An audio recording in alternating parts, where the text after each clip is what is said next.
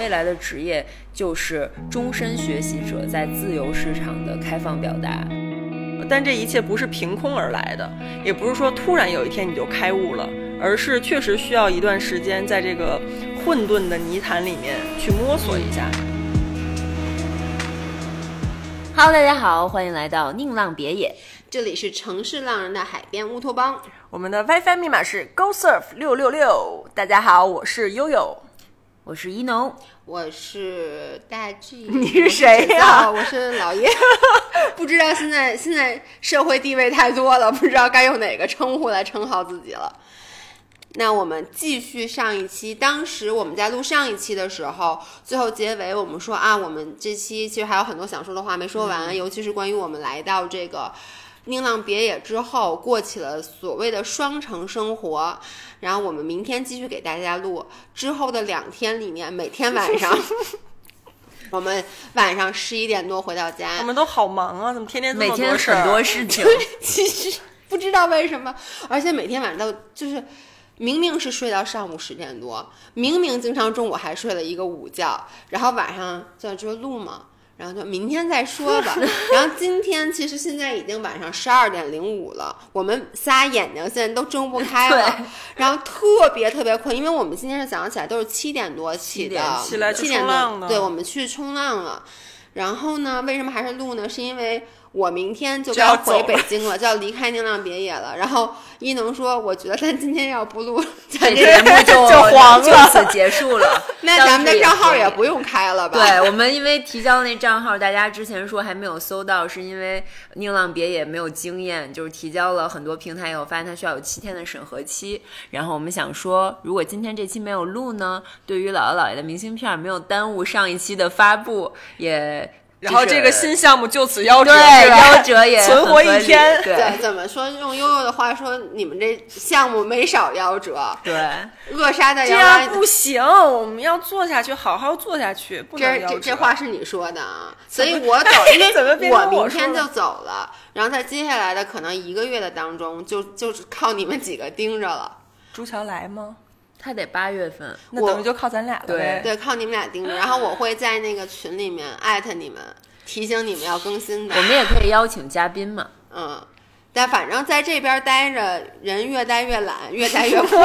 我就不知道咱们最后会变成什么样。所以接下来分享一下你们过来以后都什么感受？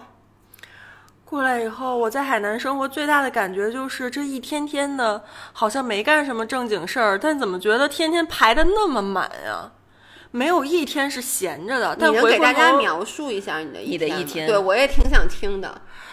嗯，比如说，如果浪比较好的时候，早上七八点起来冲浪，冲浪就冲到了中午，一农打了一个巨大的哈欠。然后冲到了中午，回来就已经十二点了，洗个澡，吃点东西，就一点多钟。然后孙老师然后睡午觉对，因为你洗澡了，冲了澡浪，真的很累，冲三四个小时的浪，整个人就是被掏空。对，睡一会儿觉，就到了两三点钟左右，起来稍微工作俩小时，或者不工作，就到了晚上跟朋友们的晚饭时间。这个是我最大的一个以前对于海边生活的误解，我以为是到了一个世外桃源，结果发现在这儿的社交活动可比在北京多多了。我也有这个感觉。而且这边就是咱们今天说的 “everybody knows everybody”，对，所有人都在这儿，每天都有不同的饭局，大家三天两头就约，不是约也是在各种就这两条街的餐厅上就能碰见，嗯，所以每天晚上基本上都是在饭局上。也不能算正经局吧，就是跟朋友们吃吃喝喝、chill 一下这种。就在北京，其实咱们经常一个人在家点外卖吃对饭，。因为大家距离都很远，对，就是很偶尔，可能一周有一次，撑死了，我觉得两次是跟晚上说跟朋友一起聚餐的。我觉得我每天晚上就是点完外卖去健身房，就是那种，甚至有时候连着两天我都不会见任何人，两三天、就只是对我自己的状态，对吧？是的，但是在这儿不行，感觉每天都在见人，呃而且在这边认识的人越来越多，认识了朋友的朋友，然后朋友的朋友的朋友，朋友的朋友的朋友，一堆，然后你就把整个万宁的浪人圈全认识了。对，这边的圈子特别小，因为在北京，其实你是一个巨大无比的城市，然后人和人之间的关系都是疏离的，是然后你有，甚至就是你很在北京很要好的朋友，你说。我觉得啊，两周见一次的朋友都已经是非频繁了常频繁。我们俩在北我们俩京一个月可能见不上一面儿，真的，一个月见不上，但你其实就是，但在这边，你跟非常不熟的人 一礼拜见三次。对，见三次。是，而且就刚才悠悠说那个 everybody knows everybody，就是我昨天和一诺我们俩就说，觉得这个整个在万宁或者说在这个半岛上的这个感觉，就有点像留学留学生活，就是留学圈子，就是如果大家有留学经验的话，就是每个人认识每一个人，每一个人对每一个人知根知底，有点像在国外有那种特别小的城市，或者我觉得就可能国内的比较就是村儿里面其实它就是一个社区属性，对它不是一个大城市的这种架构。对，所以你没有一个完全自己非常独立的人格，你好像你所有的东西都被所有人知道。然后呢，比如说我们昨天晚上吃饭，就一会儿碰见一个这个人，一会儿碰见一个那个人，今天晚上吃饭也是，就一会儿就觉得不停在打招呼，不停在打招呼，就是这是一种什么样的体验呢？其实刚开始来的时候，我还挺享受这种感觉的，嗯，就是走到哪儿都有熟人，确实很像回到学生时代，就很像你在校园里，这这这就是这个班，呃，可能除了你们班的别的同学，你要么是认识，要么是在社团里认识，对要么就是说，哦，我可能知道彼此，也会嗯点头、或者是 say 个 hi。然后，但是这两天因为社交活动有点过于频繁了，疲惫了。我太疲惫了。我一个非常喜欢社交的人，我现在也只想回到我的小屋里面，一个人冷静一会儿。是因为我其实就是我昨天不是还问你们吗？我说你们喜不喜欢这种社交属性特别强的生活？因为我本身是一个，我觉得我还挺独的，嗯，就是我我真的在北京的时候，一周有一次的这种社交活动已经到到头了，就是我觉得就是参加这一次活动已经把我掏空了。嗯，我也差不多。但我来了这边以后，我七天除了第一天晚上，第一天晚上因为你们都不在，然后而且我在忙着去收拾屋子，我在现在我属于在万宁。还是不认识这些人的，但我觉得马上我也会认识所有人，因为一天到晚跟着你们俩出去混。而且我跟你说，认识大家以后就不光约吃饭，就会约各种户外运动，各种事儿。就你们之前都不在时，我不是前两个月已经在这住了俩月了吗？每一天就是要么大家约着时间一起去冲浪，要么约着去攀岩暴食，要么约着去徒步，要么说哪个咖啡。咖啡厅新开的，或者哪家镇上的餐厅新开的，我们一起去吃饭。每天各种朋友，各种约，你就几乎没有说这一整天像在北京宅在家一两天什么事儿都没有，基本上没有这样的日子。嗯，哎，就是你你，你不出门，朋友也会把你拽出去的。那你们能分别说说，就是如果一周七天，你觉得你有多少天是热闹中度过，有多少天是独自度过，是一个比较理想舒适的状态？我觉得一周热闹两天我 OK，、那我也是，两天最多。但是这是在北京的状态。就其实说实话，在万宁我反倒我觉得我的社交开关打得更开一些。哎，对，就我可以在这儿更 social 一点，但是在北京我更宅。哎，我同意。哎，我我就是觉得在这边好像即使是社交，没有那么累。对，没有那么大压力，因为没有带有目的性。而且大家都不用特别在意自己的形象，哎，对我跟你说，我们就很野。我们这连着两天晚上，其实都是跟品牌商在吃饭，就其实算是跟我们的客户在吃饭。但也是朋友啦，对，但是如果是在北京，我我比如说不管是见客户也好，甚至我去 MCN 开会也好，一般你都会稍微的化点妆，因为你觉得你你稍微得捯饬一下。在这边就是全部每天都是素面朝天，涂一个口红，对，涂口红，但你吃饭，你吃饭吃两口就没掉了你也不会继续说我要把这口红补上，然后就穿着大背心儿、大裤衩儿就去了。而且呢，这边我觉得社交还有一个就是大家之间是没有压力的，就是嗯不会说啊、你得把这个时间留给我，就见就是我们所谓的社交随性非常随性。就比如我们仨去一个餐厅吃饭，然后碰着旁边有一桌是朋友，我们有可能就是按在一起。或者有可能就是打个招呼，然后我们各自去吃各自的，或者说结束了，吃完大家各自嗯吃完了晚饭，说去你们家坐一会儿，再喝一杯，都有可能，就真的。太像学生时代的感觉了。哎，对，就是大家各自有一点点工作和任务和作业要去完成，但是其他的时间是有很多，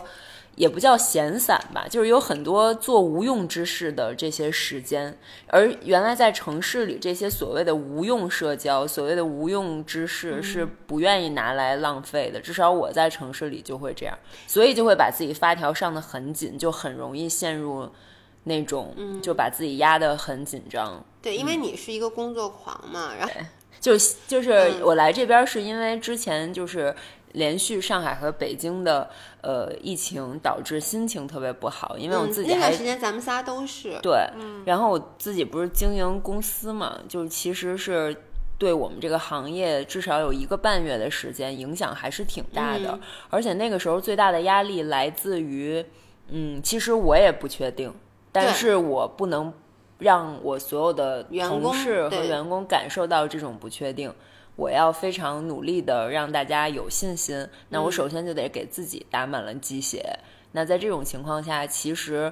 呃，我就会做很多可能以前不会花时间去做的东西，因为可能之前的行程被其他东西填满了。那我利用这种方式尝试去调整自己的状态，但是包括我之前跟你去骑自行车，后来发现我骑完。六十公里回来吃的更多了，还长胖了，然后就会陷入情绪性进食。嗯嗯情绪性进食以后，就会让你身体变得更沉，更沉以后，你在运动中表现就没那么就更累。对然后就是身心俱疲。嗯然后当时我是以一个逃离的状态，五月三十一号飞到的三亚，嗯，然后刚好我六月二号是我三十二岁生日。其实嗯那几天我的状态都没有很好，就来了以后就觉得这边很湿热，然后自己身体也没调整到一个很好的状态，就是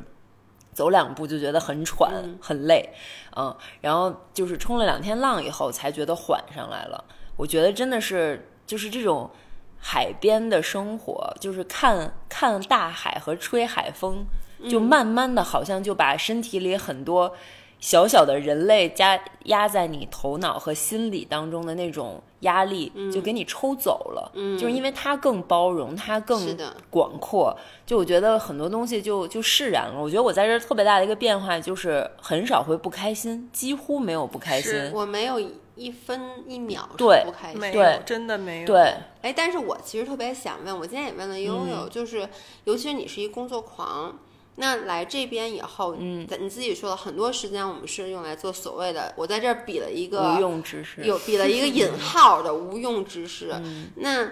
你会不会心里面就觉得，哎，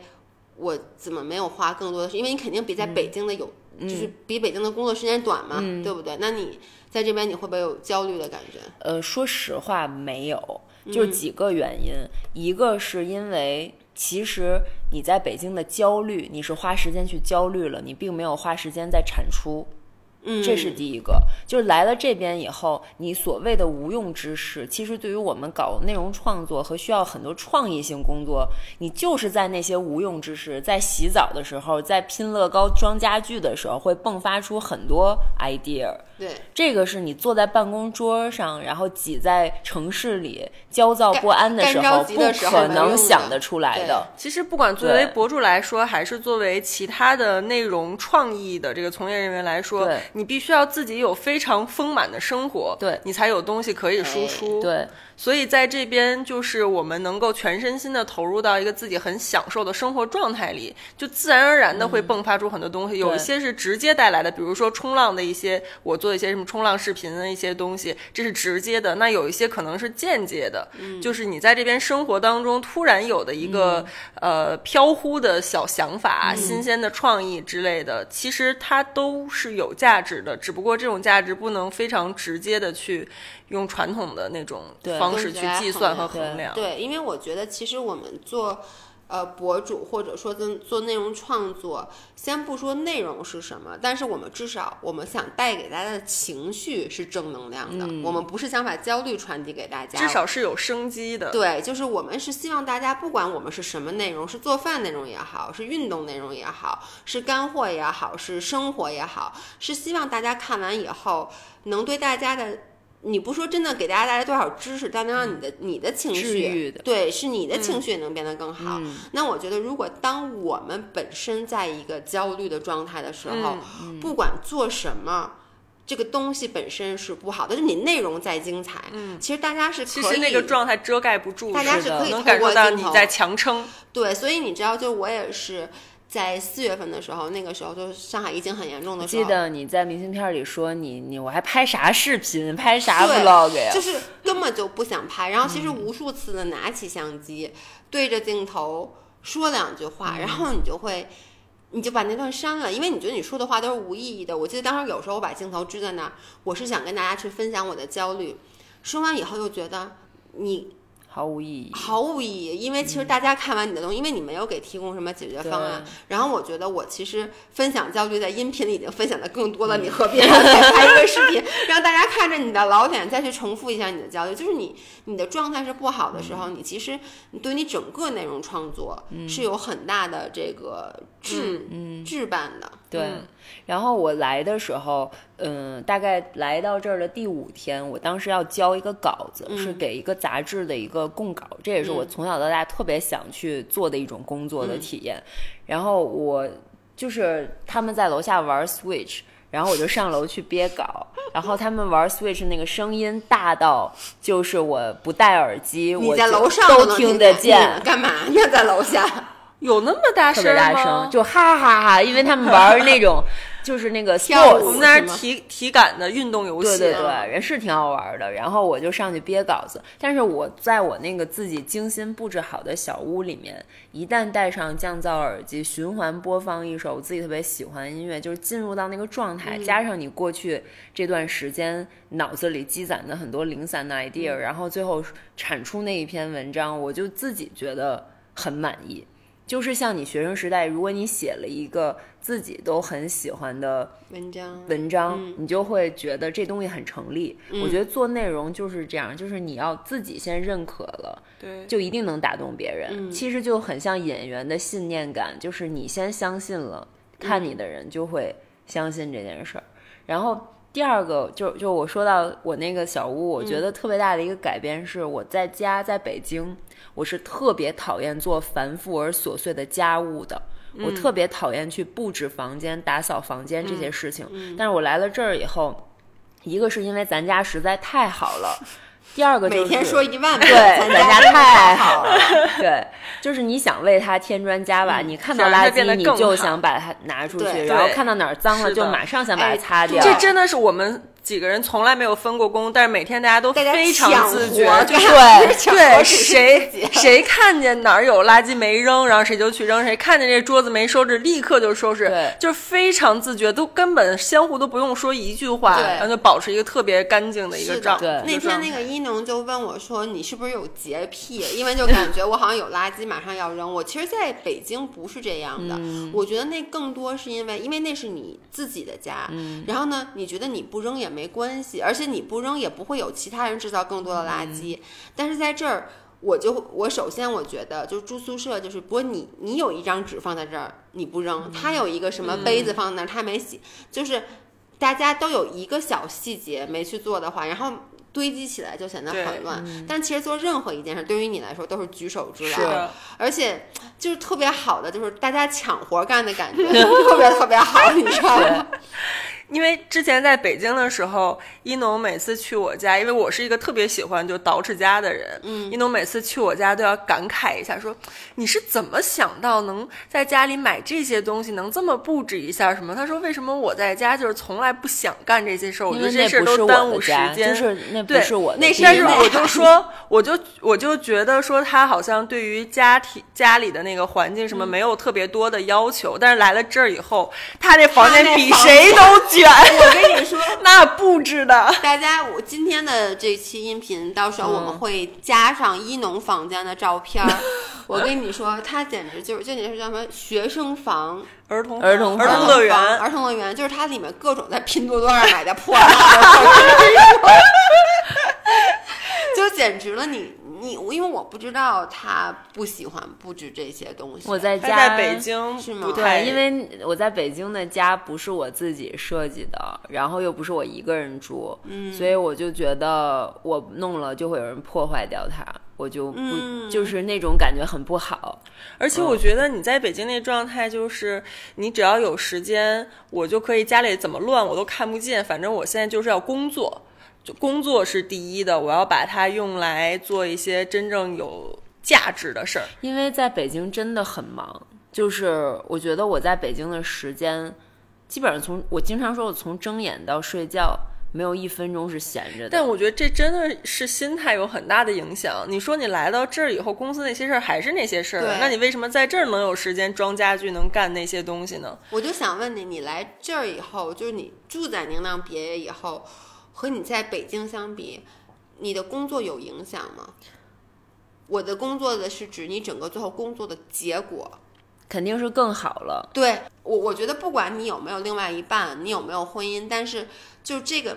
每一个人有一个自己的房子，我觉得这是一个很重要的事儿。对你有看过伍尔夫一本书叫《自己的房间》吗？我上次不是发给你的吗？啊，你发哦，对对，咱俩有说对对对说过这个事儿是吧？对，对就伍尔夫的一一一本书叫《自己的房间》，我也没完整的看过啊，但是大意就是说，一个女人你要想，因为她是个作家，而且在她那个年代。就说一个女人会被家庭琐事所拖累，你想要成为一个优秀的作家，你需要投入很多就是整块儿的非常集中的时间和精力投入到你的创作里，你不能被家庭琐事所牵绊。虽然看起来都是一些很简单的事情，但是你一会儿给孩子换个尿布，一会儿去开门儿，就是一会儿去做个饭什么的，你所有的时间都被打散了，你是不可能创作出好作品的。所以他说。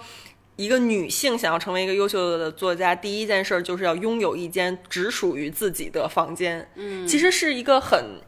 很早期的独立女性的一种态度。独立女性，她其实是独立女性先锋作家的代表。那她那个话是说，一个女人想要搞创作，需要一间自己的房间，还需要一一年大概是五万镑的英镑的钱。嗯然后这句话其实在这本书之外流传的非常之广，被很多人拿来引用。嗯然后那天我分享给他，是因为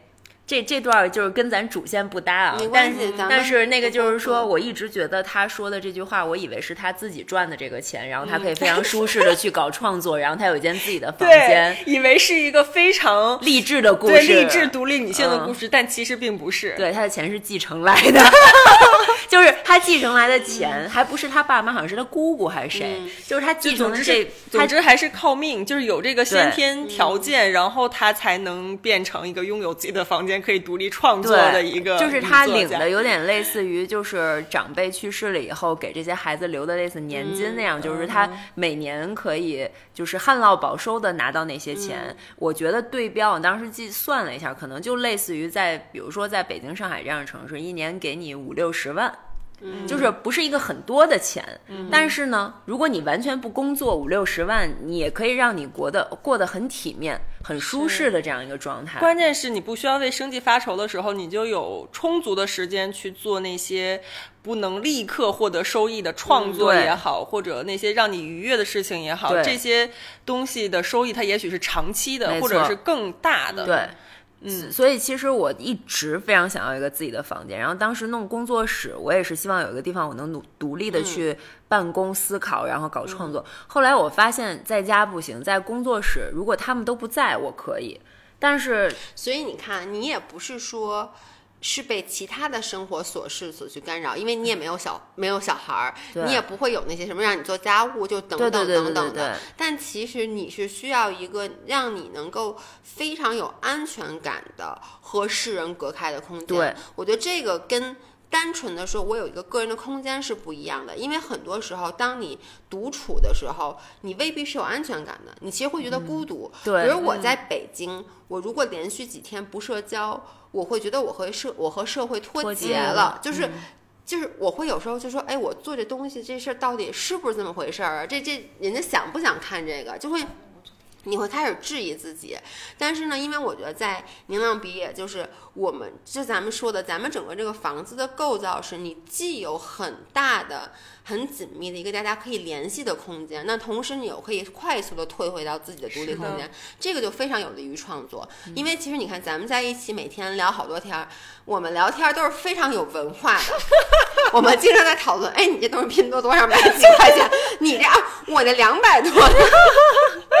就是我们开玩笑，但其实就是说我们可能白天就在碰撞一些思想，或者我们就随便聊天，但就会想起一个什么什么东西，然后这个时候你快速的退回到自己的房间的时候，你就可以将它更加具象化，然后可能就比如说，其实这个播客之所以来，其实也是因为白天就是因为我在拼乐高的时候突然想到的，对，就是我突然觉得，哎，如果我们四个人每个月可以只就是录四次，其实就聊四次天儿，但对我们来说，我们晚上经常在这儿聊的不舍得走，姐们儿，咱今天晚上从五点钟一直聊到现在他们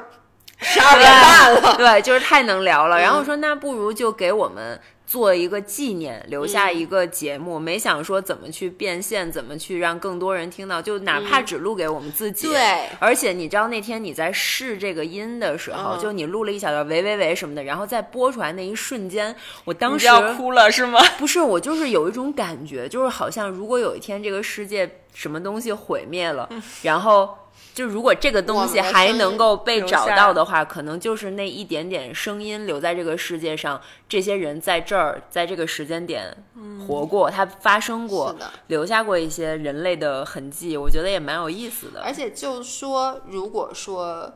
因为我们无法去预测很多年说之后的事儿，我们甚至无法确定明年这个房东还会把房子租给我们。但是至少在这一年当中，哎，是悠悠说的吧？这个地方什么流动不确定流动的这什么什么来着？他怎么说的那个？我说这个宁浪别野对我来说是一个在不确定的生活中能够给我一个确定的安心安心之处。对，因为你看啊，就是在至少在这一年当中，我们是确定的。然后呢，我们录了这些节目，可能一年之后我们就没有这个家了。然后我们可能因为种种原因。不知道谁生了孩子或者什么，我们可能不会再定期的来万宁了。但是这一年当中，如果我们留下了这些声音，其实它就是宝贵的，因为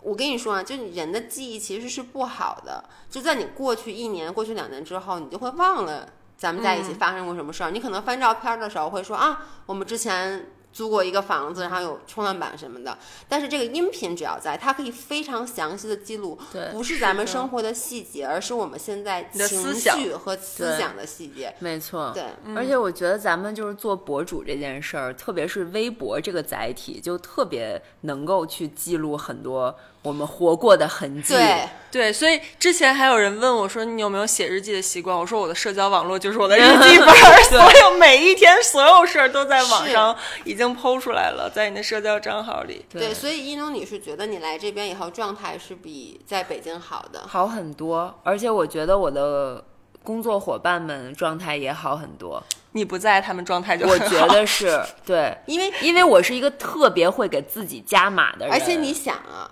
我的老板跟我在一个工作空间，他自己已经焦虑到不行不行了，那我肯定就我本身不焦虑，我也我那也空气中都弥漫着压力。我也得假装焦虑一下，对吧？要不然显得好像我特别事不关己似的。那你觉得？因为你其实这次从咱们租房子到现在，你这可没走过呢。嗯，然后你还会继续再待一段时间。对，因为最近还有一些工作是在这边的，在海南，所嗯以刚好就可以边工作边玩儿，然后边创作边思考。我觉得这是一个最理想的一个状态。嗯唯一有点那个什么的，就是有点想狗，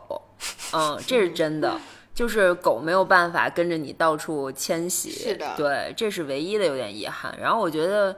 就是没想到这种生活来的如此的容易和如此的快。你知道我嗯今天晚上就咱们坐在那个海边吃饭的时候，嗯我们今天晚上是坐在沙滩上，然后是一个室外的那种露天的，算是餐厅吧。然后我们坐在一个长的木桌上，然后其实是和客户，但是呢，这是我第一次见这些客户，但就很快的大家就是。融成的那种气氛，就是像朋友一样，每个人都是一种不设防的情况下聊天儿。我觉得这个就是因为咱们所在的地点，才让大家当时是能做到这样的放松。如果你想啊，咱们在北京，在国贸，大家然后都穿的西装革履，对，是或就不穿西装革履，咱们肯定是至少不会像今天咱们不会穿着大背心儿，然后就完全一点妆都不化的去。那你其实就是你一旦你的妆和你的这个身上的衣服穿到那样了，你的行为举止以及你的思想就会被禁锢住。是而且我都觉得，像今天这种饭局，你说它是一个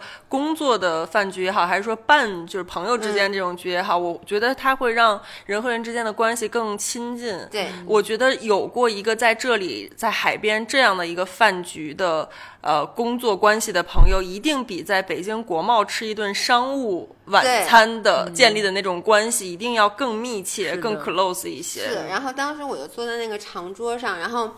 就是那个当时天已经有点黑了，但是远处那个反正还是有一点点粉粉的颜色，然后那个四周都是椰子树，然后那个风吹，那个海风太好哦，那个海风吹的时候，然后我当时就在想。你太幸运了，因为你其实现在算是在，你可以说自己在工作，但是其实你也可以自己在跟自己在说，你自己在享受生活。我觉得，就是，呃，万宁让我真正的把这两个无缝衔接在一起。因为你看，咱们经常说一句话，就是我一直说我很感恩，就是做博主让我能把我的兴趣变成我的工作，然后能让我生活和工作不分开。但其实，在很多时候，你还是觉得你在工作。对，就在拍 vlog 的时候，你还是觉得这是一个需要完成的任要完成的任务，你是要发出去的。然后呢，你在跟客户也好，或者在跟 agency 吃饭的时候，你还是会觉得、嗯我需要去注意我说什么，我还是要想一下，我要思考。但是在这个地方，它就是真正的让你能做到那种二者合一，就太好了那种感觉是。而且我觉得来了这边以后，就是不化妆这件事儿，真的让我觉得太自由了。我还带一巨大无比的化妆包，其实根本用不上其实。我想到我可能用不着了，但是嗯我就想，万一你们要是卷呢？你们要是卷的话，我不也得卷吗？结果没想到你们俩，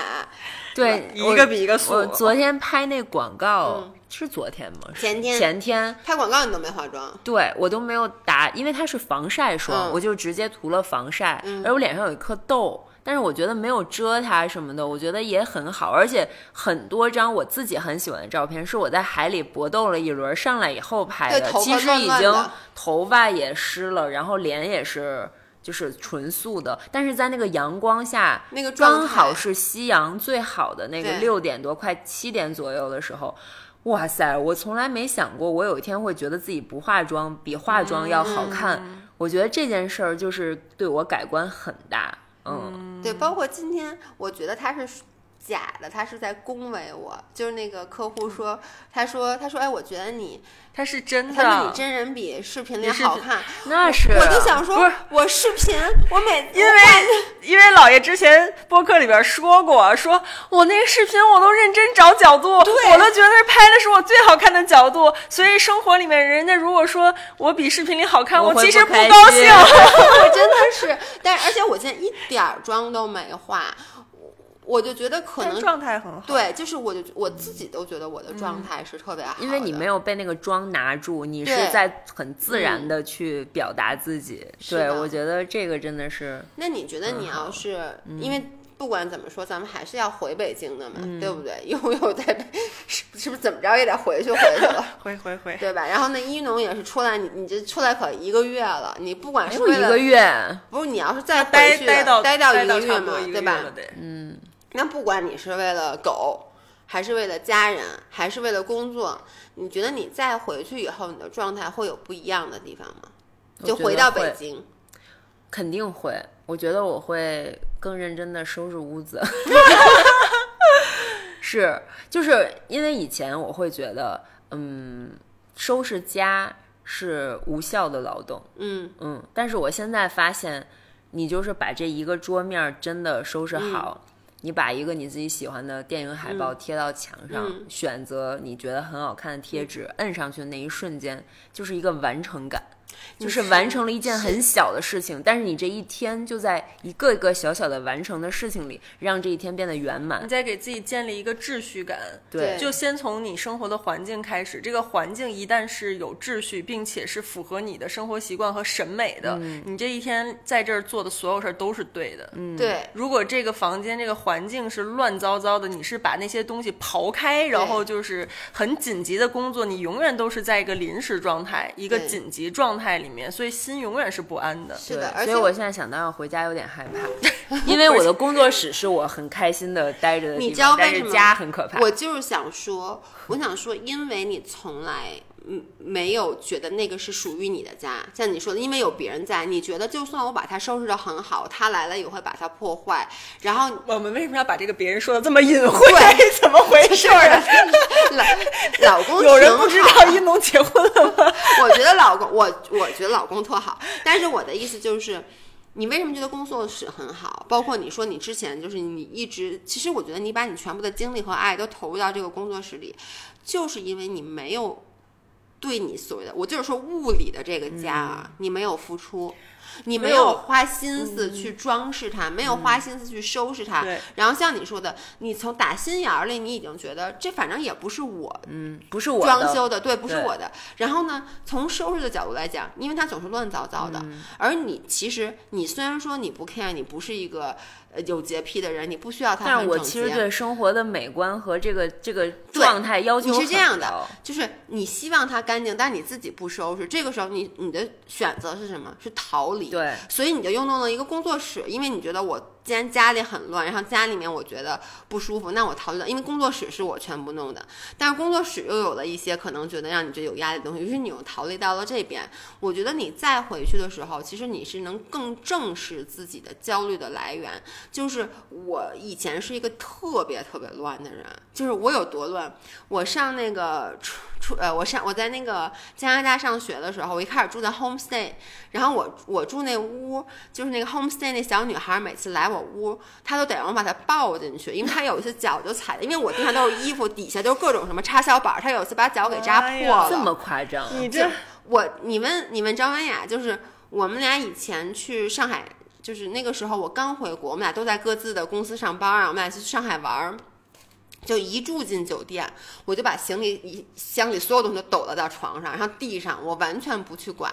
但是那个时候，其实我觉不觉得乱，我也觉得乱，所以我就老不在那儿待着。嗯，就是你会，因为没有人喜欢乱糟糟的环境，谁不喜欢一切都干干净净、规规矩矩的？但是就因为你没有付出努力去把它弄干净，然后你的选择就只有去逃离它。然后我后来自己搬家以后，我后来因我就是因为从自己在家办公开始，我不得不收拾屋子，因为以前。我家也特别乱，我觉得我可以，我反正我去公司了，眼不见心不烦，对吧？而且以前年轻时候你社交生活也多，你晚上跟大家一起吃完饭喝完酒，你回到家十二点了，你闷头就睡，所以你其实家对于你来说就是一张床。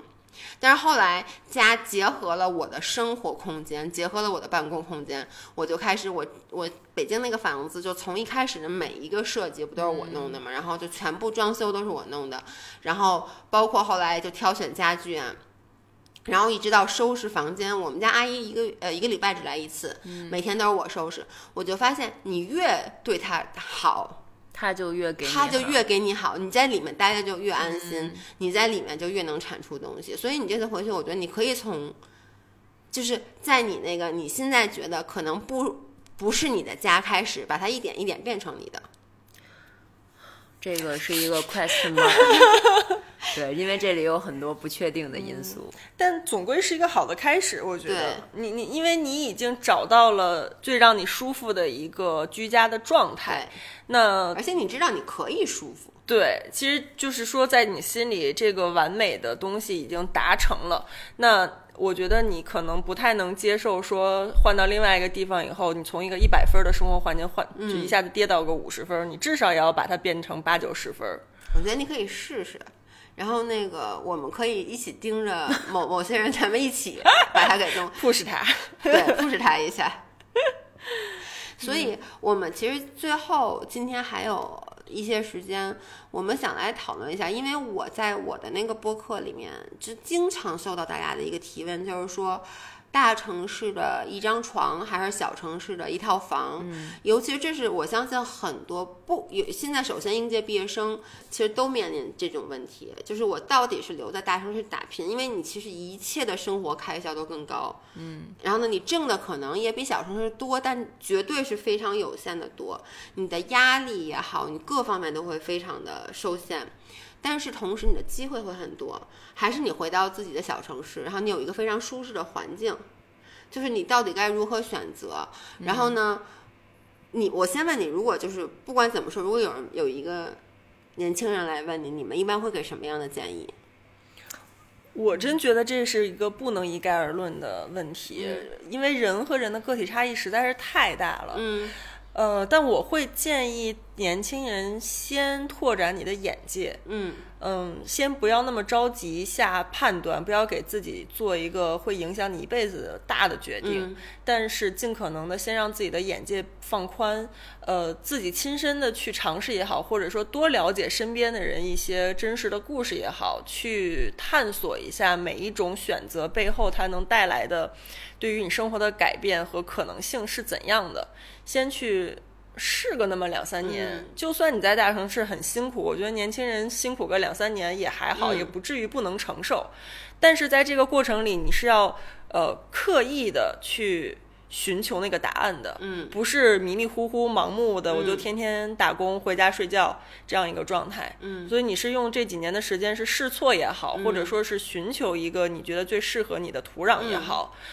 我觉得你多尝试一段时间，自己心里就会知道自己是一个什么样的人。就像我们年轻刚刚毕业、刚工作的时候，真不知道自己是什么样的，对吧？我记得一农那会儿刚从国外回来，他还问我说：“啊，我适合去什么样的地方工作啊？说这个广告传媒行业都哪些工种啊？就那这这几个公司怎么选之类的，就还聊过这个问题。其实那会儿我自己也不是特别的清楚。”呃，不知道自己适合做什么样类型的工作，去大公司还是小公司。但你不管你在哪儿，我真的觉得，不管你在一个什么样的公司里面，只要你是带着这个问题，一边做事情，一边去回过来去思考自己，去审视自己的话，慢慢的这个答案会越来越清晰。就像到现在，我们已经 清晰到。闭着眼睛不需要过事儿，都知道自己是个什么样的人。我们已经能想象到在什么样的环境下和什么样的人相处，我自己会有哪些表现，所以完全知道自己想要的是什么，嗯，自己适合什么样的生活。但这一切不是凭空而来的，也不是说突然有一天你就开悟了，而是确实需要一段时间在这个混沌的泥潭里面去摸索一下。一能怎么？你会怎么说？嗯，我觉得如果是我的建议的话，虽然个体差异很多，但是呢，我觉得一开始还是可以先在大城市去，在这个土壤里先浸染一到两年，就是因为你从大城市再退回到小城市是容易的，但如果你一开始就去了小城市，再想回到大城市，你的各方面的能力和语义。都会弱一些，你的竞争力就会小。但是我是一个做事儿特别喜欢未雨绸缪的人，所以就是我觉得会。把你的这个机会成本摊到各种各样的事情上，各种各样的人上，在大城市这样就是相当于你播种了很多种子，这些种子哪个能发芽的机会是更大的？但是如果你回到一个小城市，一上来就把自己放在一个小城市的话，那可能你只有一颗种子，那这颗种子如果抛到土壤里没有没有生根发芽，那可能你从此就会很灰心。对，我是这样想，而且当时我记得我给悠悠打那个电话的时候，就是我在伦敦，就是当时决定我是要留在那家公司，是在一家传媒公司，我是要留在伦敦还是回国，因为。当时我们很多同学都是毕业就回国了，他们没有在国外去实习或工作。当时我就觉得，对于一个北京女孩，你去伦敦工作，这就是你要去一个大城市的一间房，还是我回北京舒舒服服的有有家？这个选择其实就像很多人说，那我是去一个二线城市，比如说长沙、重庆这样的城市，还是说我要在北上广深打拼？其实就这样一个选择嘛。但是我当时就觉得我。我想吃苦，嗯，就是我觉得，就是那种年轻时候的吃苦是一种特别宝贵的经验。是的，因为你越老，你真的越不能吃苦，对，身身体也也吃不消了。对 对对，主要我们现在的社会地位，对这是我们的一个梗，这是一个梗，嗯，对。然后我们就，我当时就觉得，那我无论如何我要留在那儿。然后当时我们是两个人住在一个大概只有十二平米的一个小房子，哦，那真够小的，非常小，而且里面包括了厕所和厨房和卧室和书房，就是还还两间就 studio 一间啊房间。对，嗯只有是里面有个洗手间是嗯独立的，那就是对对厨房也是嗯开放。那开放厨房的台面大概加上灶台，一共就只有这么大。嗯对，就非常 tiny。然后刚才不是说我们当时两个人挤的那张嗯床都只有一米三五，嗯嗯，就是 double bed，就是很小。嗯嗯，但是我觉得那段经历现在在我看来是很珍贵、很宝贵的。对，然后我也很建议，如果是女生的话，嗯，你在二十出头到二十七八岁这段时间，千万不要把你对于城市的选择、事业的选择、任何的选择放到一个男男人身身上。是的，对，这非是常重要，非常非常中肯的建议，就是无论你选择去什么样的城市、什么样的工作，必须是因为是遵从你自己的选择，千万不要为了任何人去妥协和迁就。因为你只能成功成就你自己之后，你的价嗯值是不可限量的。这个我觉得是很希望所有的女孩可以去知道的一件事儿。对，因为当时我就是上一次三月份，哎、三月三月份嘛，来这边万宁，呃，玩回去，然后我都做了一期音频讲我冲浪的事儿嘛。然后讲完之后，其实就收到了一批一一个留言。我当时我记得后来我在音频里也去读过，就是说他就说他特别喜欢冲浪，然后他来日月湾冲了几次，然后他好喜欢日月湾，他就说我到底是应该选择，就因为他其实他冲浪也没有那么好呢，我估计可能比我现在水平稍微好点有限，但他觉得他很爱冲浪，他说我是应该就彻底的去搬到万宁去做学冲浪，将来做一个冲浪教练。他本身也有工作啊，他说我还是应该就比如说留在我现在的城市先工作，因为他的担心是说，呃，我如果留在现在的这个城市我工作，我怕我将来就更没有勇气去放弃我现在的工作了，就是我我就没有，就是你知道，沉没成本更高。对，其实你，而且你人活得越大，其实你身上背的 baggage，、你身上背的包袱就越多，你可能越难去放弃一个东西。他说，但是我又很怕，我去万年以后，就比如这个生活不是我想要的，那我其实再想回来就比较难了。就是刚才一农说的，嗯，我对，我觉得就是有一个能力特别特别重要，就是自自学、自我成长的能力。就那天我也是听了一个播客，就是他是一个专门讲叫。只工作不上班的一群逆行人生的自由职业者，很多都是数字移民、游民。其实数字游民就跟咱现在是一样的。是其实我们在这儿并没有说不工作，我们其实只是拿着手机和电脑，在不知道任何的地方都可以去工作，也可以创造价值。他说未来的职业是什么样？未来的职业就是终身学习者在自由市场的开放表达。嗯，那就是说，只要你是一个具有终身学习能力的人，你不管在任何城市，你在万宁，你是去学了冲浪，还是去学了潜水，还是去学了任何一个什么技能，你可以。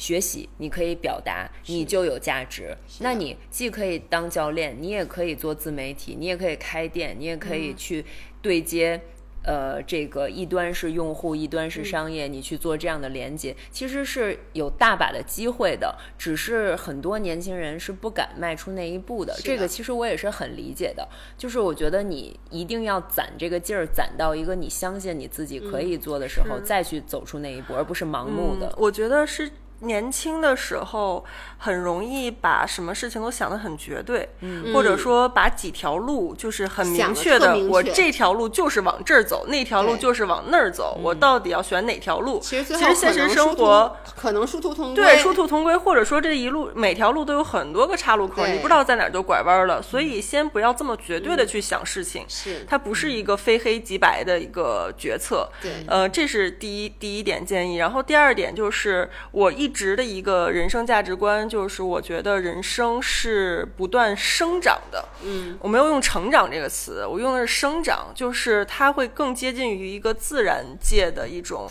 就像一棵树，像一个植物一样生长出来的状态。你其实一棵树长成什么样子，它基因里面有一个大概的是高是矮，或者是茂盛还是怎样，有一个大概的东西写在基因里了。但是它朝向呃，它的哪一个树枝更茂盛一些，哪一个树枝更秃一点，或者说它这个树要开花的时候，这朵花开在哪儿？其实这些东西是生长着生长着，它自然而然根据阳光、根据土壤、根据各种你你身边的这个环境，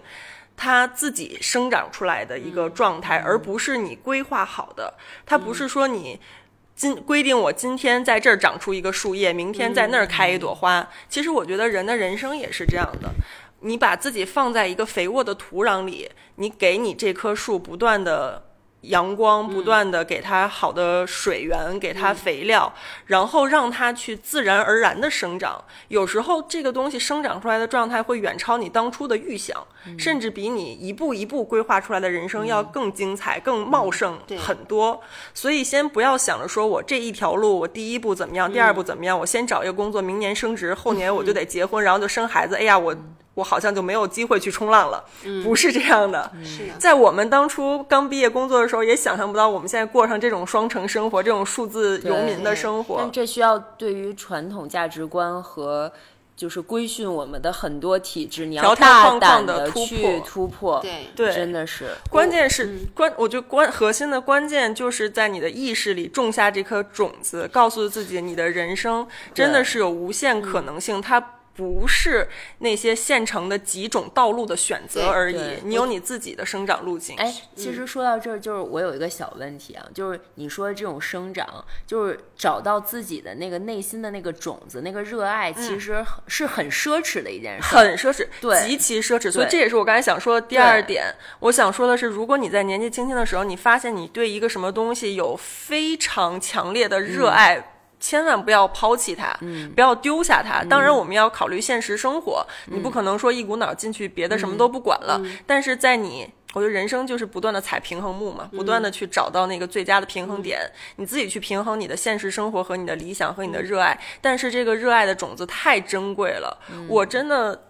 觉得我我找到冲浪这个东西是在我三十岁的时候，我真的觉得它是我人生中很热爱的一个事情，但也是在三十岁才遇到的。之前我没有觉得我对什么东西是极其的热爱，包括像咱们小时候可能也都学这学那，因为练运动，然后学什么长笛呀，什么就各种就是文艺体育都玩过了，但是好像没觉得对哪个东西爱的不行，喜欢的不行。但如果你已经现在就遇到了，你觉得你真的爱他，那不如给你自己一个机会，就先还是那句话，咱先不说死，不是说你现在搬到万宁住一年，你以后就只能走冲浪教练这条路了，真不那么确定。但是你先给自己几个月的时间，比如说我在这边呃义工旅行，然后学一下冲浪也好，或者说我尝试一边在这边学冲浪一边做自媒体或者怎样，给自己一个机会，在这条路上发展一下试试看。对，因为像我觉得，我我我比较务实啊。我觉得，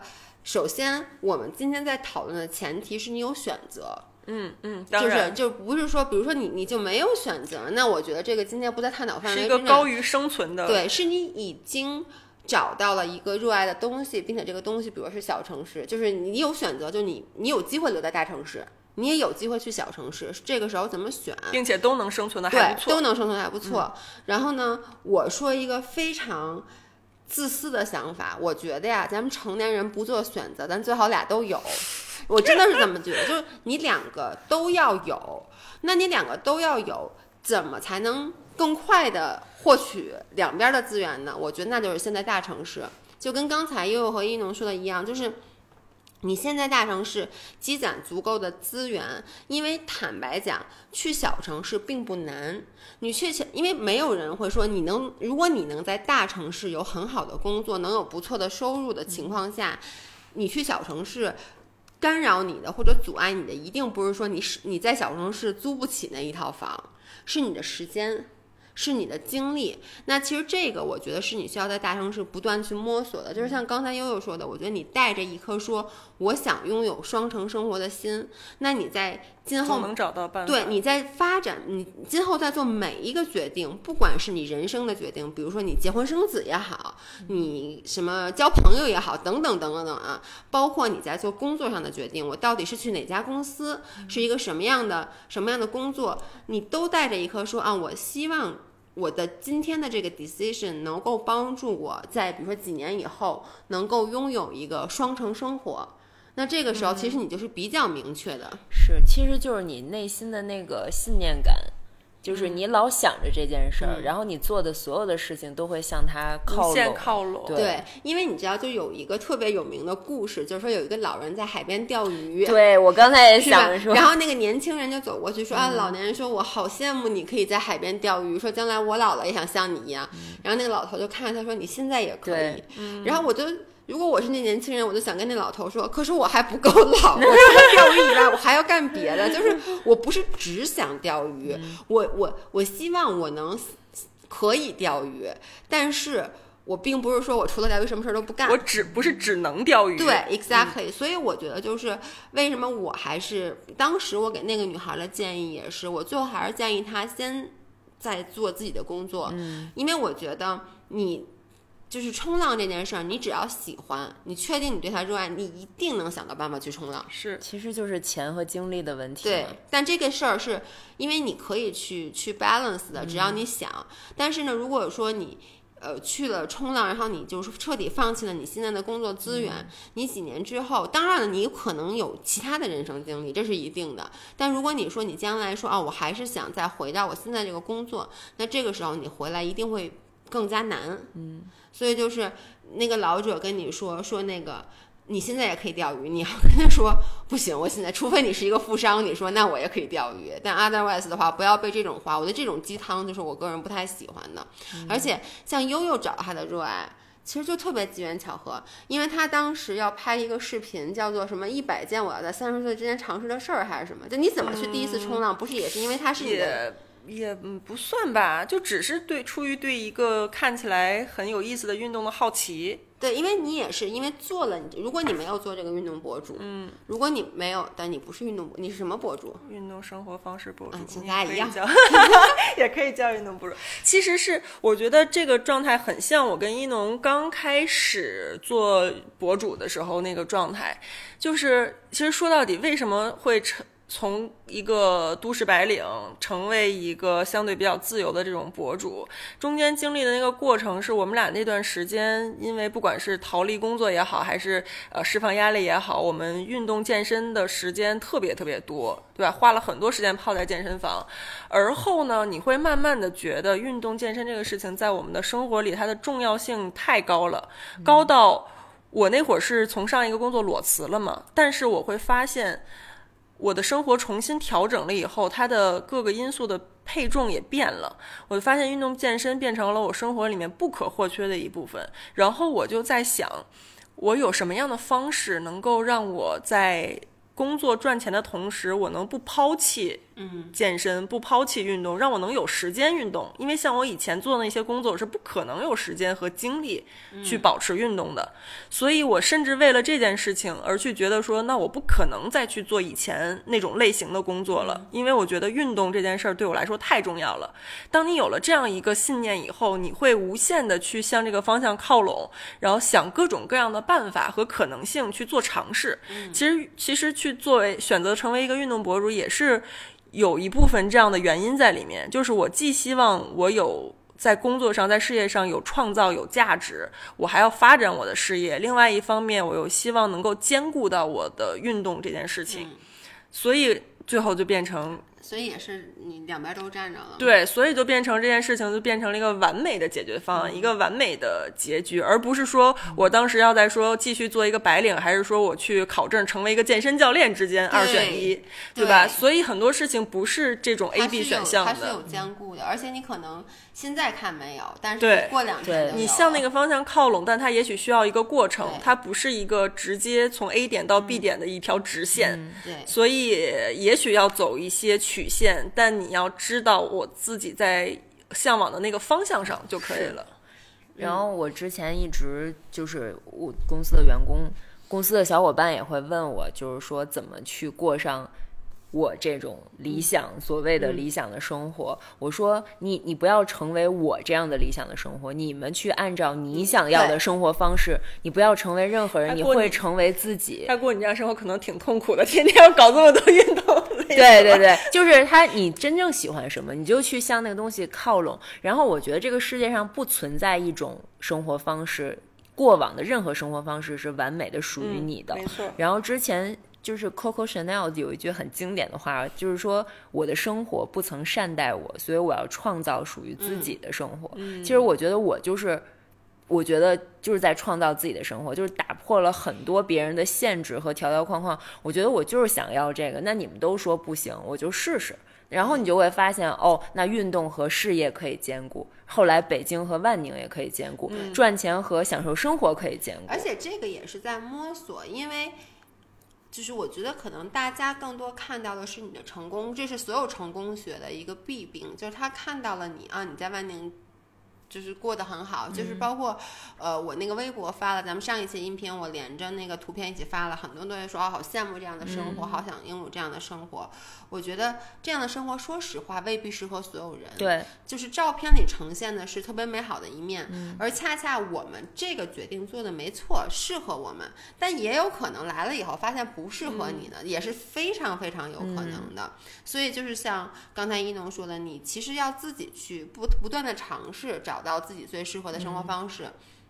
然后咱们这期差不多了时间，然后最后呢，就是想说，呃，我们这期发的时候，咱们已经有了新的账号了，对吧？对。是是是不会再发在我的账号的。对，然后呢，大家如果有任何的问题的话，可以在这个底下给我们留言。不管是说，因为我知道好多人其实都挺想来万宁定居的，因为我们咱们下一期啊，其实就我不在的话，大可以给大家分享分享。怎么你不在还给我们布置任务？是这意思吗？对对对，我给你们留一作业啊，就我觉得下一期大家可能比较想听的就是关于。比如说我在万宁怎么找房，怎么你们就能找着这么划算、这么好